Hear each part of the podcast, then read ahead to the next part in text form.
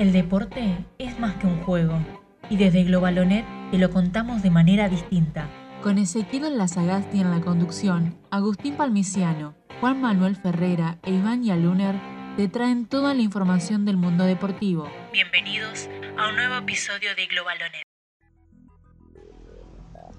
Bienvenidos y bienvenidas a un nuevo capítulo de Globalonet Podcast, la pata sonora de este medio deportivo, este medio autogestivo que arranca este 2021 con todo. Mi nombre es Ezequiel Lazagasti, acá en la conducción, y mis compañeros del otro lado que traen la mejor información deportiva en esta quincena. Empecemos por el señor Agustín Palmiciano, los saludo y le doy la bienvenida. Buenas, ¿cómo andan? Tengo tanta información para hoy que la verdad no sé por dónde arrancar, pero bueno, le damos la bienvenida, buenas noches, eh, buenos días y buenas tardes, buenas mañanas, lo que sea cuando nos estén escuchando. Y del otro lado, con una remera que la verdad me fascina, el señor Iván Luna. ¿Qué tal? Buenas lo que sea para ustedes amigos y buenas lo que sea para ustedes audiencia. La remera es un homenaje a la cuarta pata de esta mesa que hoy está ausente. No tengo saludos especiales porque los que estuve pensando durante todo el día me parecieron gravísimos, así que no voy a decir ninguno. Solamente que esté muy bien y por favor cuídense. Me gusta el buenas lo que sea. Le mandamos un saludo al señor Juan Manuel Ferrera, que no puede estar con nosotros por inconvenientes de la tecnología y la zona geográfica en la que habita, así que le mandamos un saludo grande, ya pronto va a volver a instalar su wifi y estar acá con nosotros. Eh, tenemos un programa, como dice Palmi, un, podcast lleno de información, pero arranquemos, arranquemos un poco light porque la AFA nos dio tela para cortar y para hablar y chicanear un poco. ¿Qué pasó, muchachos? se actualizó el ranking de socios eh, oficial de la AFA. Cuando decimos oficial de la AFA, igual, eh, muchachos, eh, que el oyente complete la frase, ¿no? Pero bueno, se actualizó el ranking de socios oficiales de todos los clubes de la primera división. Si quieren, cuando el conductor del programa lo diga, puedo anticipar un poco de los datos. Por favor, quiero saber eh, esos números. ¿Por dónde arranco? ¿Por el primer puesto o por el último puesto? Desde. Empecemos por el 10 al 1. Perfecto, muy bien. Arrancamos entonces. Número 10. Saludos a Juan Manuel Ferrera, Lanús. Lanús está décimo, muy bien. Exactamente. Estudiantes, saludos a Darío Steinrasberg, estudiante de La Plata. A Federico del Día. Federico del Día también, Santos, Mario Santos. Mario Santos. Eh, puesto número 8, saludos a. bueno, a Chilaver. Vélez. no, se animó a decir a Maurito. Vamos con el puesto número 7 y vamos a saludar a Angelito Di María, Rosario Central. Rosario Central es 7, muy bien. Número 6, acá es doble, ¿eh? es doble porque tenemos un amigo que escribió una linda crónica de, este club ganador de la Copa Libertadores, Alejandro Yo, y también al Pipi Romagnoli, San Lorenzo. San Lorenzo está sexto, o sea, eh, uno de los cinco grandes no está entre los primeros cinco lugares. Interesante. Puesto número 5, eh, Bielsa, Maradona, Lionel Messi, Newell's Old Boys de Rosario. Le ganó, le ganó el clásico a Central en el ranking de socios. Vamos al puesto número 4. Eh, vi en Deporte B esta semana una especie de documental sobre jugadores importantes, así que se lo voy a dedicar al Bocha Maggio, jugador que ha jugado en selección argentina y también en selección italiana, jugado dos mundiales. Eh, una con el seleccionado italiano y otro con el argentino. Eh, así que vamos a, en honor a él, a Racing Club. Racing Club, puesto número, número 4. Vamos al puesto número 3 y tenemos que decir el Bocha. ¿Quién más? Burruchaga, sí, Puesto número 2. Puesto número 2, el equipo que cambió la historia moderna a partir del 2011 con su ida y regreso auspicioso y siendo el máximo ganador de los últimos tiempos, River Plate. Las puteadas se las mandan al señor Agustín Parmiciano, ¿eh? No tenemos nada que ver. En el puesto número uno. Finalmente, en el puesto número uno, saludos a los parques eólicos de Carlitos Tevez, Boca Juniors. Muy bien, felicidades a nuestro bocólogo del otro lado, Iván Luner. O acá hay una trampita.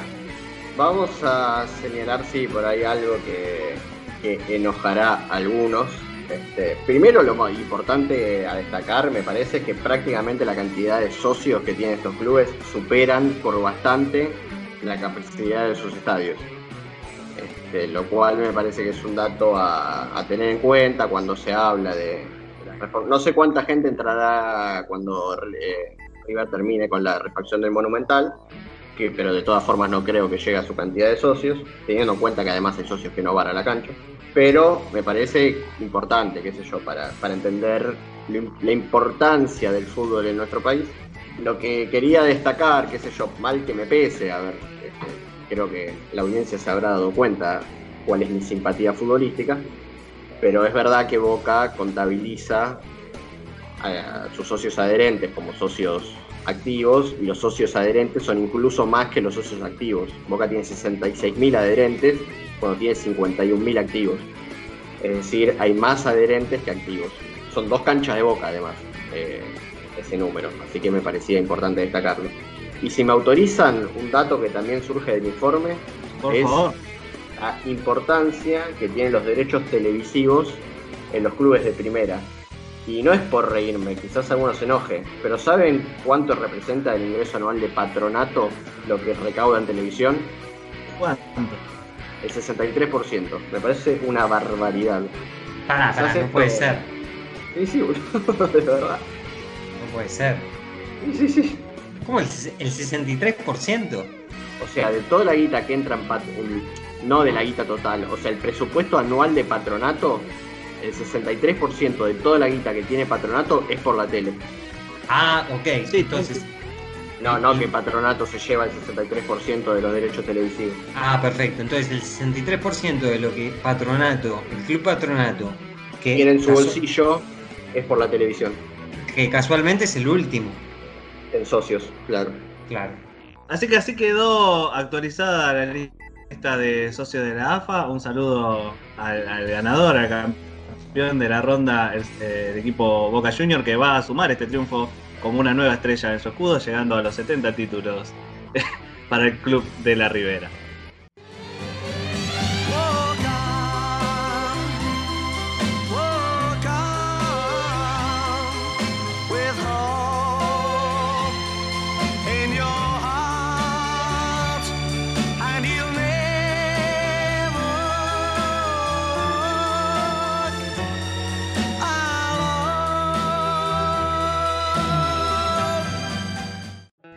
Cumple un aniversario, siempre hay aniversarios deportivos que recordar, algunos más importantes, algunos menos importantes, algunos con historias muy interesantes como la que nos va a contar ahora el señor Agustín Parmiciano.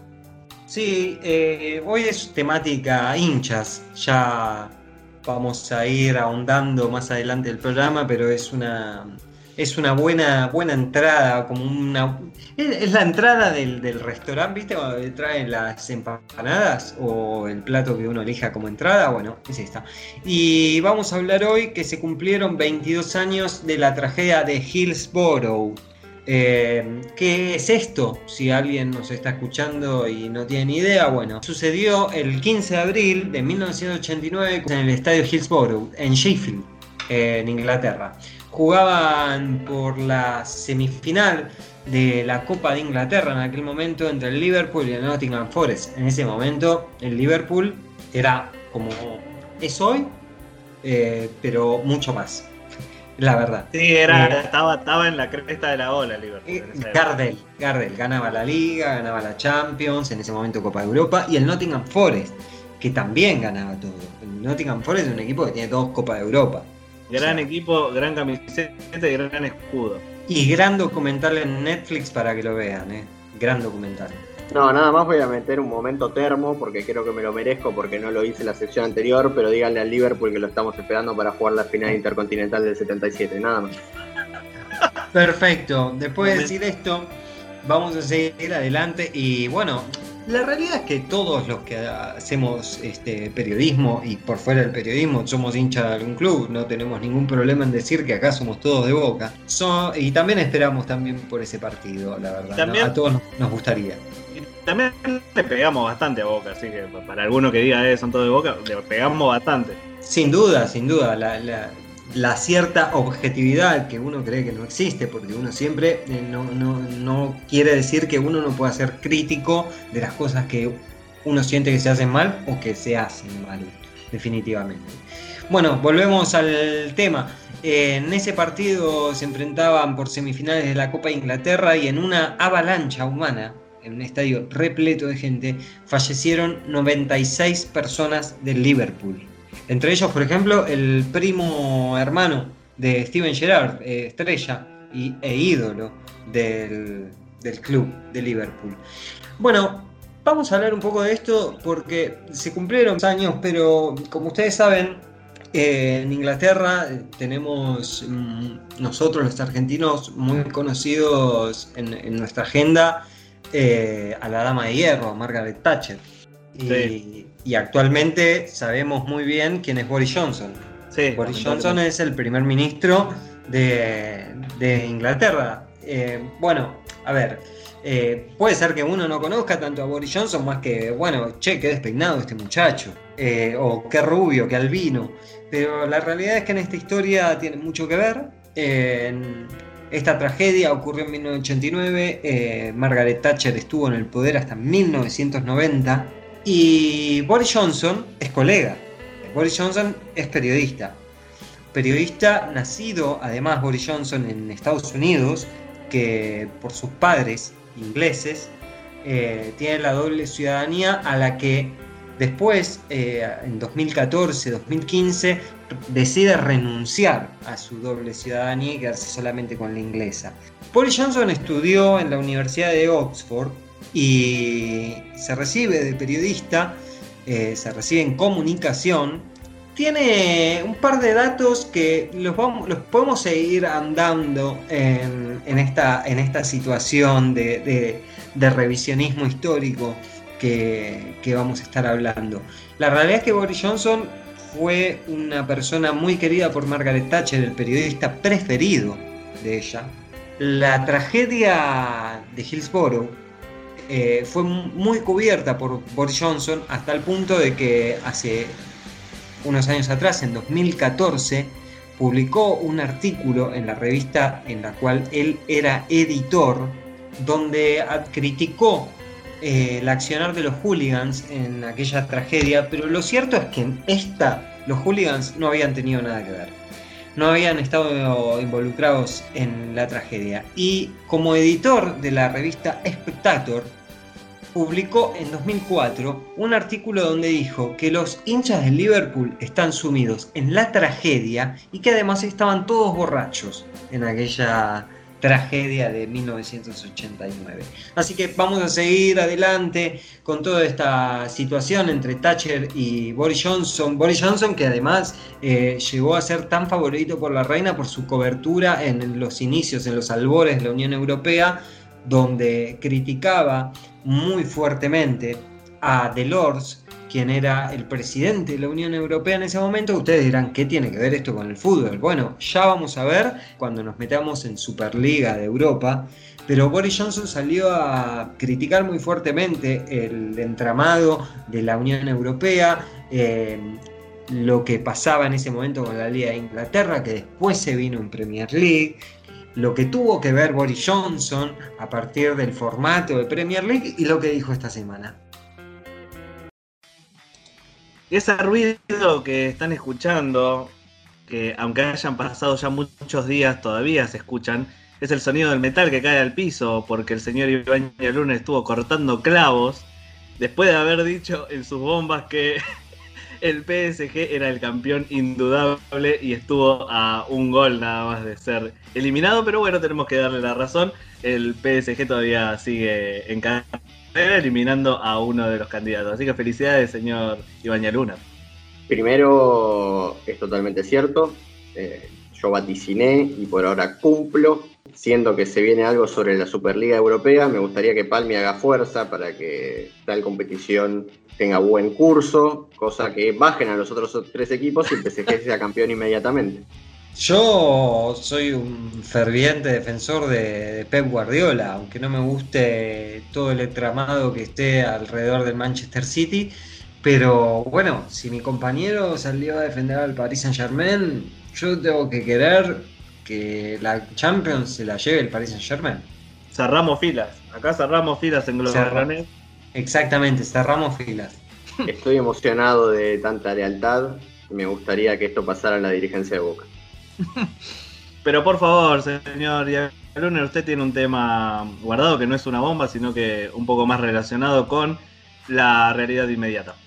Exactamente, hoy abandonamos las, las bombas y vamos con eh, mucha realidad. En estos tiempos que corren, quizás el objeto más preciado del mundo hayan dejado de ser las casas lujosas, los autos caros, los vuelos por el mundo y lo que sea, y hoy el objeto más valioso del mundo es una vacuna. Creo que estamos de acuerdo en esto. Sí. Eh, precisan varias vacunas, que todas tienen un mismo fin. Y vamos a hablar de las vacunas y el fútbol de nuestro continente sudamericano. ¿Por qué? Y acá les voy a dar vía libre para que opinen, porque la verdad que me parece que es un tema que puede despertar opiniones. Vamos a ir al dato duro primero y después vamos a esbozar quizás algunas líneas que, pueden ir para cada lado para entender este tema. Lo que sucede es lo siguiente. La Conmebol ha anunciado que ha conseguido un acuerdo con Sinovac, que es una de las vacunas chinas. Recordamos que China tiene dos productos, Sinopharm y Sinovac. Ellos han acordado con Sinovac. ¿Cómo se ha dado este acuerdo? A través de el gobierno uruguayo y de la Asociación Uruguaya de Fútbol.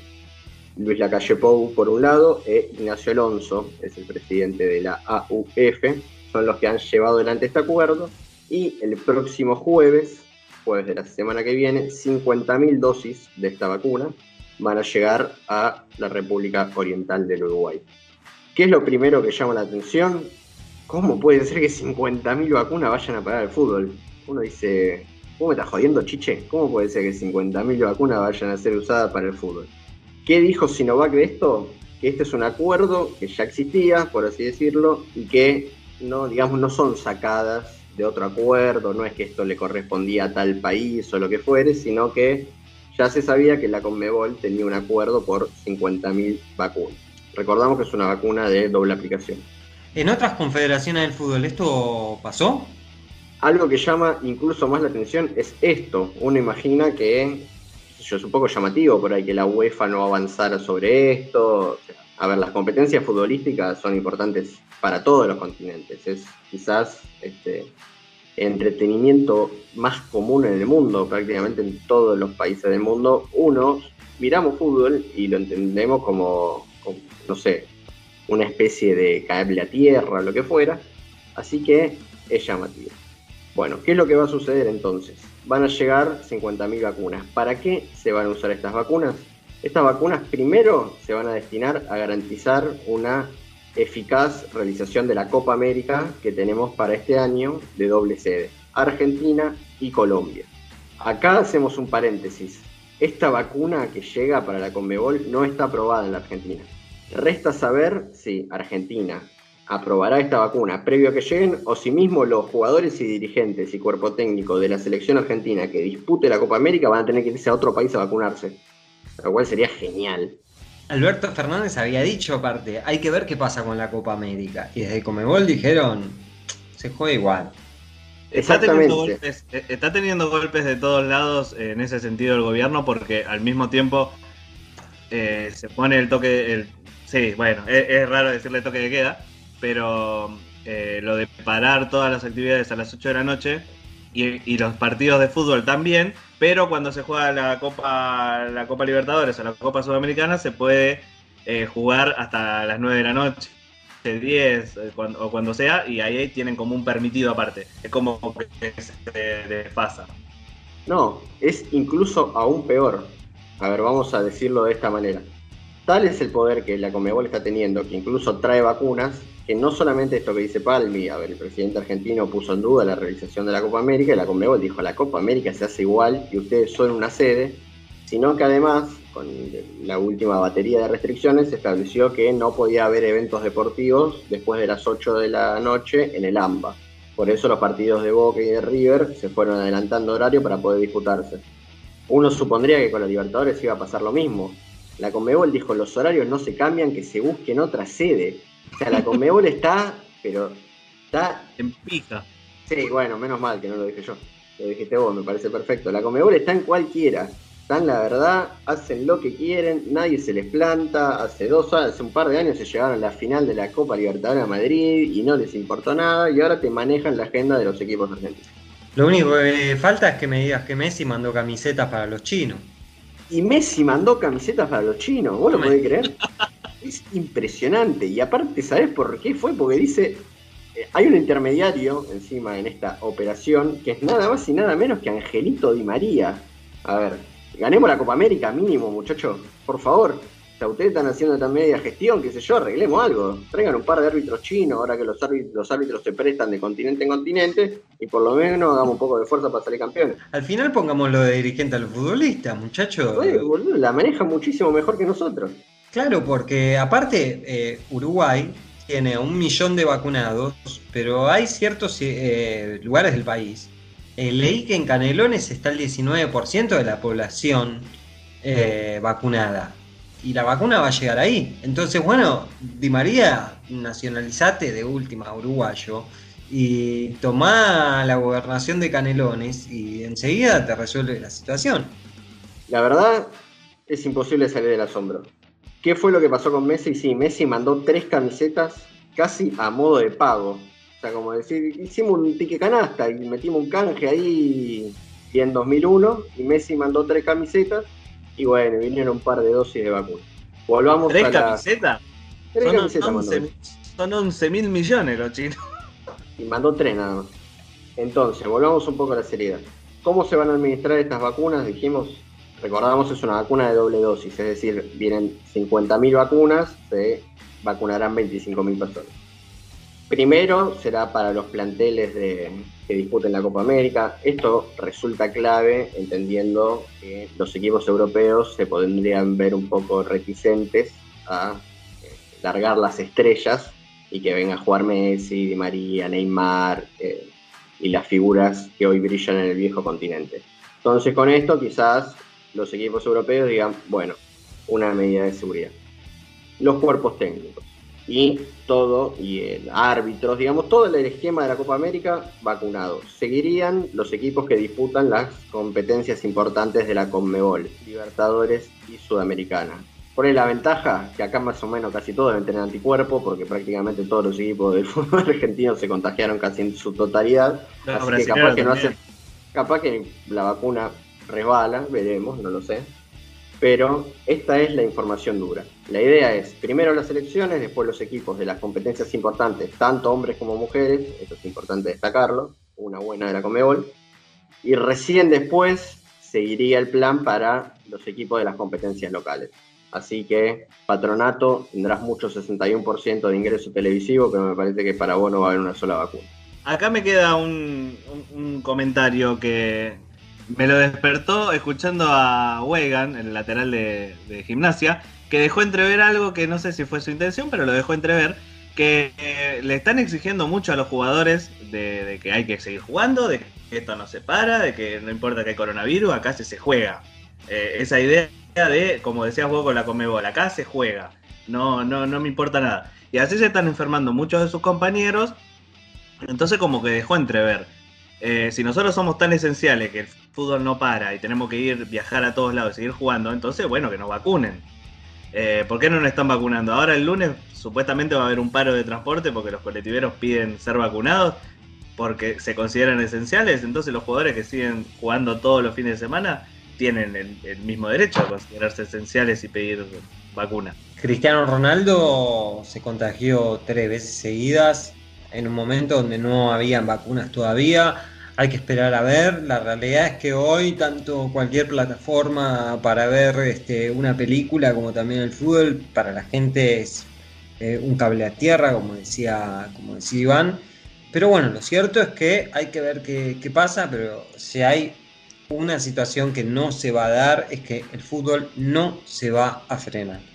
Y bueno, con este puntapié que planteaba nuestro querido conductor, vamos entonces a esto que yo les decía antes, a ver de qué lado de esta brecha se paran. Una de las brechas es esa, es cómo puede ser que un futbolista que está viajando, dentro de todo, a ver, es verdad, es su trabajo, cuesta decirlo para los que para los que no somos futbolistas. Tienen un sindicato, tienen un sindicato y el, y el están organizados, es verdad. No está pidiendo como che, vacunen a, a, a mis sindicalistas. Pero bueno, a ver, es real. Vamos a quizás despojarnos un poco de la envidia que nos va a dar toda la vida no haber sido jugadores de fútbol. Y vamos a decir que es cierto que es un laburo y tienen sus familias, entonces puede ser entendible que uno diga, estos tipos tienen que ser vacunados.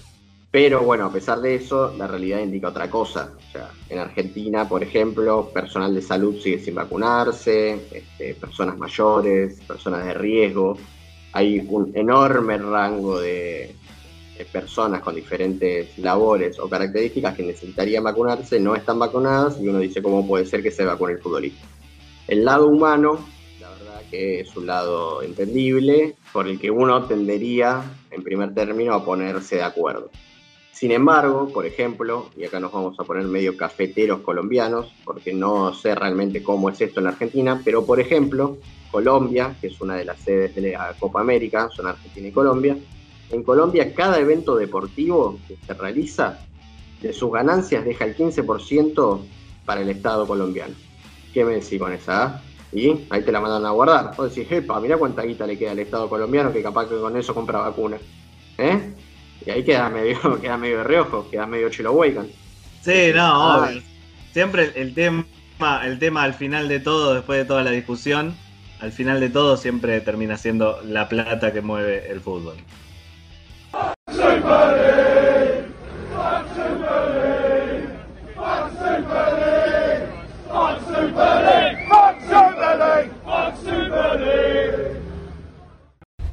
Los, más poderosos son los que lo son por lo que producen y por lo que convocan.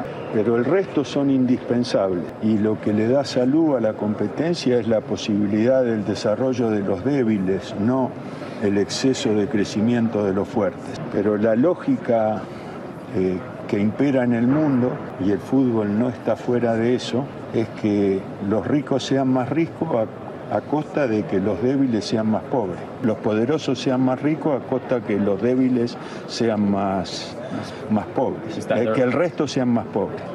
Y bueno, Palmi nos dejó un gancho, venía del pasado y prometió relacionarlo con el presente, así que ahora estamos esperando la segunda temporada de cómo Boris Johnson se relaciona con la tragedia de Hillsborough y ahora con el tema de la Superliga Europea. Sí, exactamente. Bueno, vamos a seguir con el, caso Boris Johnson.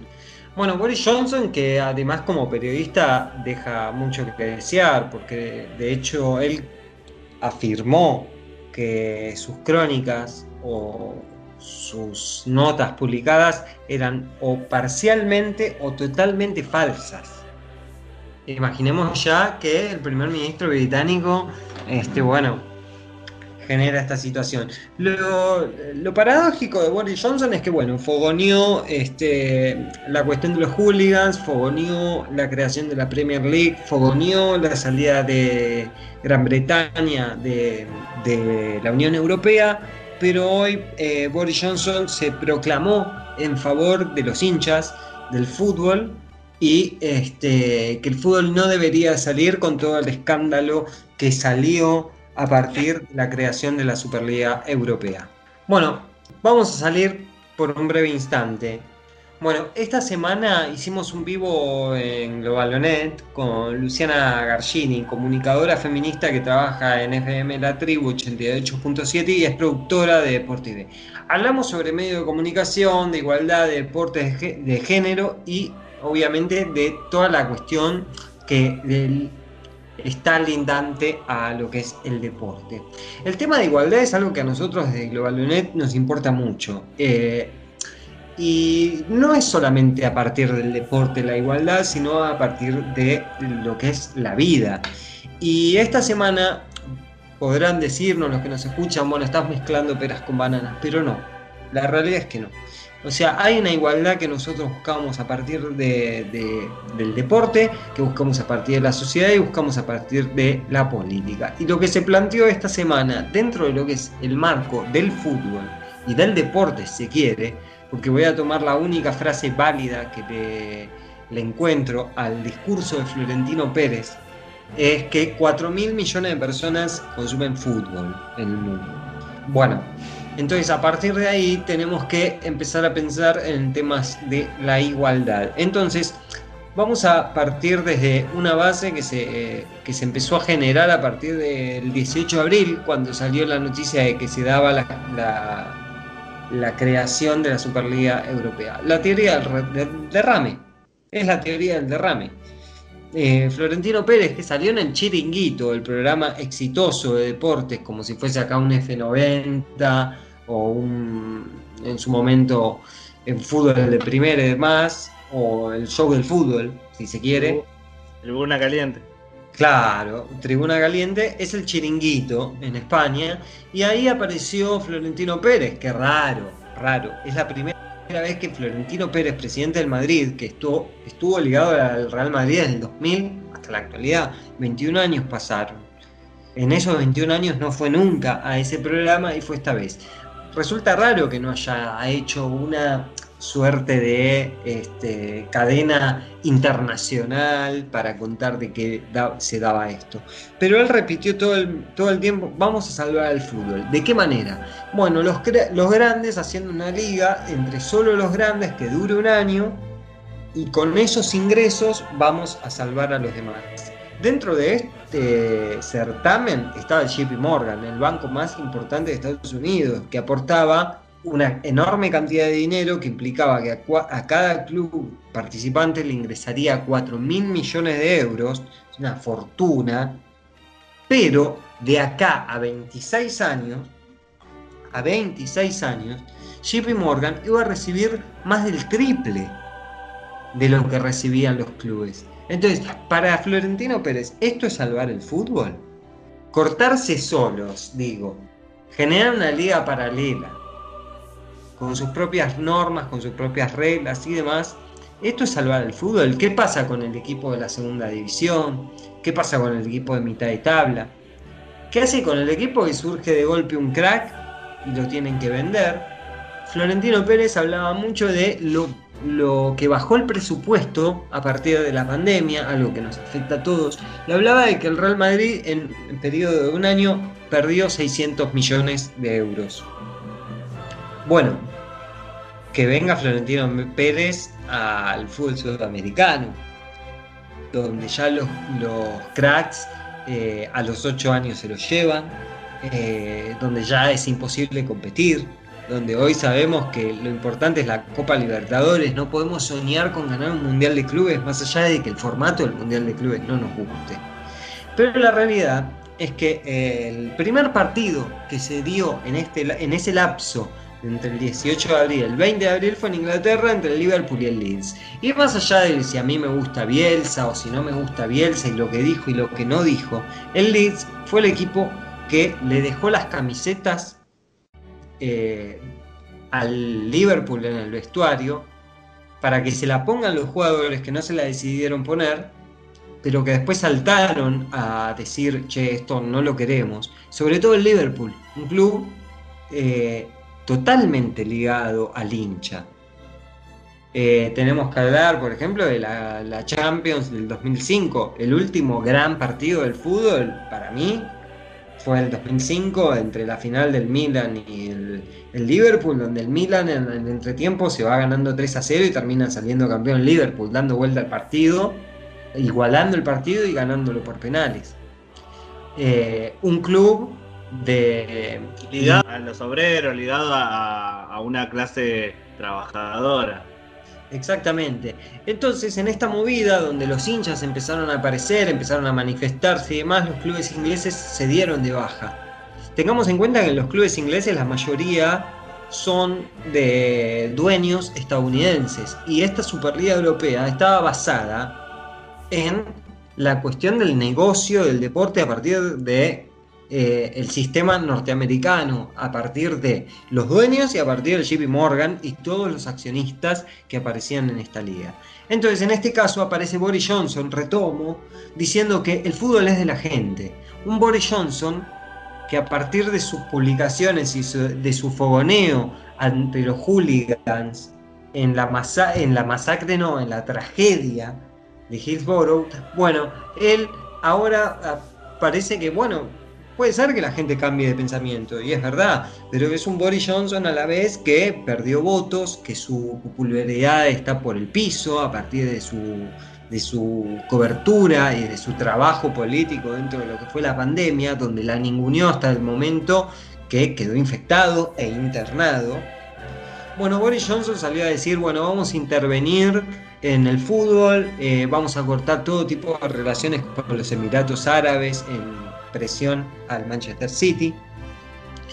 Eh, este, eh, esta situación de Boris Johnson que mm, es el primer ministro, vuelvo a repetir, eh, no es un dato menor, por eso lo repito tanto, habría que pensar por qué en los fines de los 80, principios de los 90, fogoneó la creación de la, de la Premier League, un fútbol elitista, donde hoy lava dinero a partir de ser, ser el mejor fútbol del mundo, pero los inversores que hay eh, lavan dinero en la Premier League eh, entonces hay que ver si es oportunismo político o no. Y cierro con Piqué, porque esta semana salieron muchos a hablar y Piqué dijo que el fútbol es de la gente. Bueno, el tenis es de tradición elitista, de clase alta y demás, pero también es de la gente. A mucha gente que no es de clase alta le gusta el tenis o lo practica. Bueno, Piqué, puedes devolverle la Copa Davis a la gente.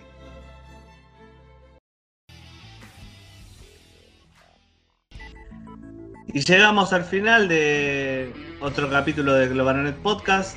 Esperamos vernos en 15 días para una nueva edición. Le mandamos un saludo a nuestro colega Juan Manuel Ferrera, que esta semana sacó una nota súper interesante sobre el béisbol, el béisbol eh, acá en Argentina, gente que lo practica, que la verdad está súper interesante para leer. También un saludo grande para Lucía Martinelli y Flor Rincón, nuestras compañeras ahí en, Globalonet, que no están acá en voz, pero sí en sus plumas, escribiendo en la web.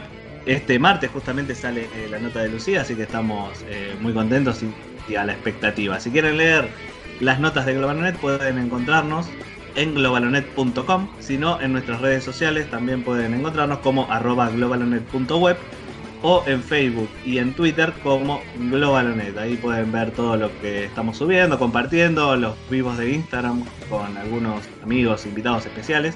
Así que los invitamos a seguirnos. Y si quieren apoyar aún más a este medio independiente, autogestivo, en cada nota de globalonet.com pueden encontrar un botón para suscribirse como un suscriptor del medio que con 50 pesos mensuales nos ayudan un montón a comprar equipos, a mejorar, a la publicidad, a invertir en el medio básicamente. Así que su ayuda, la verdad que para nosotros es muy valiosa. Sin más que agregar, despedir a mis compañeros, señor Agustín Palmiciano, excelente trabajo el de hoy y nos veremos en 15 días. Nos vemos y nos hablamos y nos escuchamos en 15 días. Un abrazo grande para todos y gracias por escucharnos y por leernos. Señor Ibaña Lunar, un saludo grande para usted también y espero verlo de nuevo dentro de 15 días. Saludo enorme para ambos dos. Un programa que me ha gustado, cargado de verdades. La verdad, hoy fueron los puños de la realidad contra el entramado empresarial deportivo. Me voy hecho un revolucionario. Buenas noches y gracias. Mi nombre es Ezequiel Lazagasti acá en la conducción. Y antes de irnos, quiero decirles que tomando lo que hablaba Palmi sobre la Superliga Europea y la situación de la llegada de la Premier League en Inglaterra, les recomiendo el libro Fiebre en las gradas de Nick Hornby. Eh, Nick Hornby, eh, autor de Alta Fidelidad, un libro muy famoso que después hizo película. Eh, Fiebre en las gradas toca el tema de cómo se pasó de un fútbol más popular, de los hinchas, de los pueblos trabajadores a la llegada de la Premier eh, de la Premier League. Así que se los recomiendo un montón. Y sin más que agregar, nos veremos en una próxima edición de Globalonet Podcast.